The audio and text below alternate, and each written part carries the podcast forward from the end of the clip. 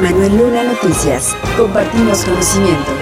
La diputada Jezabel Delgado lamentó la postura del bloque aliancista PRI-PAN-PRD para no aprobar en el Pleno de la Cámara de Diputados el punto de acuerdo de urgente y obvia resolución referente a garantizar el derecho a la defensa pública, acceso a la justicia mediante orientación y asesoría y representación jurídica que se realicen con perspectiva de género, es decir, si un delito es cometido contra una mujer, se analice como violencia de género o feminicidio hasta descartar que se actuó contra una mujer solo por ser mujer. Un ejemplo, en lo que va del año, aquí en el Estado de México, ha habido 116 muertes de mujeres, pero solo de estas 116, 18 son catalogadas como feminicidios. Realmente si hacemos un comparativo de las cifras, creemos que es eh, muy poco lo que en este momento se está investigando con perspectiva de género. Se habla mucho de que se tiene que investigar con esta perspectiva, pero en los números no cuadran pues los datos, ¿no?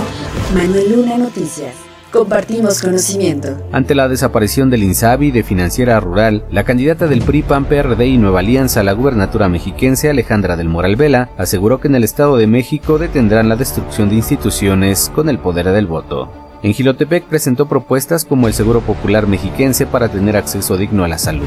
Están dispuestos a destruir instituciones, a dividir comunidades y a dividir a nuestra familia y no se los vamos a permitir. Lo que pasó en la madrugada es verdaderamente lacerante para el pueblo de México. Así es que hoy queremos construir en el Estado de México un Seguro Popular Mexiquense para que nos ayude a todas las familias del Estado a tener acceso digno a la salud. Delfina Gómez, candidata a la gubernatura del Estado de México por Morena, PT y Partido Verde Ecologista de México, visitó Papalotla, Chautla, Teotihuacán y San Martín de las Pirámides. Durante su recorrido del miércoles propuso crear un programa de captación de agua pluvial a fin de enfrentar la escasez de líquido que se vive en varios municipios de la entidad. Hay que hacer un estudio, vamos a tener que trabajar con gente experta para que analice qué está pasando en ese, en ese río Papalotla que es importante y que en algún momento generó mucha, mucha agua y que ahorita no está pasando. Pero así como eso también tenemos el río Lerma a nivel estatal, que también tenemos que atenderlo, que tenemos que limpiar nuestras barrancas, tenemos que atender nuestros humedales.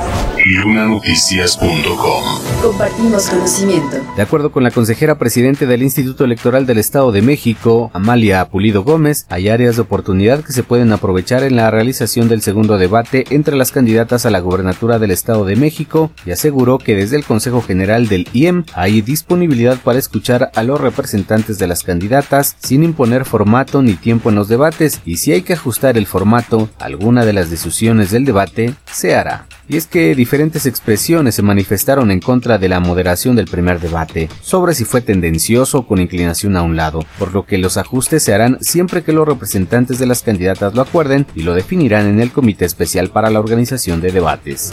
Creo que ahí sí hay que, hay que hacer ese, ese ajuste con el tema de, de las invitadas y de los invitados. Por supuesto, si es una, una solicitud el tema de la, del formato de la moderación, que se, se afinen este, este formato con el consenso de las dos partes, como se hizo desde el primer momento. Y yo creo que esas son las, las dimensiones. A ver, el tema de las moderadoras fueron escogidas por un sorteo, ¿no? Nadie las, este, nadie las impuso, nadie las escogió, ¿no? Había, como lo mencionó la consejera Lozano, una lista inicial de 22 nombres, impuso las dos moderadoras, tanto Ana Paula como Pamela, que compitieron, digamos, en una tómbola, se sacó el nombre y ellas fueron las que eh, salieron en, en ese sorteo. Agregó que incluso el género fue acordado por las representaciones de los partidos, que pidieron que fueran mujeres, por lo que nadie las impuso y nadie las impugnó. Manuel Luna Noticias. Compartimos conocimiento. Este miércoles, la 61 primera legislatura local de la Cámara de Diputados recibió la cuenta pública estatal y municipal del ejercicio fiscal 2022 en el Palacio Legislativo, destacando que el gobierno mexiquense incrementó su recaudación en 17% respecto al ejercicio 2021. Al respecto, el secretario estatal de Finanzas, Rodrigo Jarquelira, detalló que la cuenta muestra un Estado de México con finanzas sanas y que se entregó en tiempo y forma, pues la fecha límite era el domingo 30 de abril. Sí, la recaudación aumentó un 8.3% con respecto a lo que teníamos programado. En particular, los ingresos estatales tuvieron un crecimiento del 17%. Los recursos estatales representan más o menos el 25% del total de ingresos, mientras que eh, los ingresos federales el 70%. Informó que la recuperación fue del 17% respecto a lo presupuestado y fue del 10% real respecto al año 2021. La deuda al cierre de 2022 es de 55 mil millones de pesos.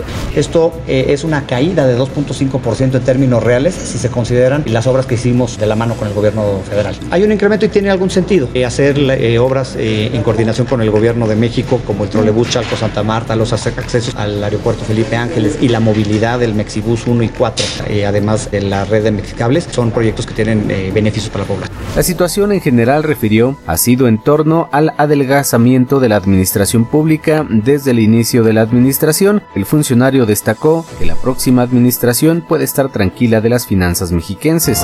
Manuel Luna Noticias. Compartimos conocimiento. Integrantes del Comité de Agua de la cabecera municipal de Soyaniquilpan se pronunciaron a favor de la paz social y el orden público derivado de que al realizarse la elección para la renovación de dicho comité, se desatara una trifulca propiciada por el edil y familiares.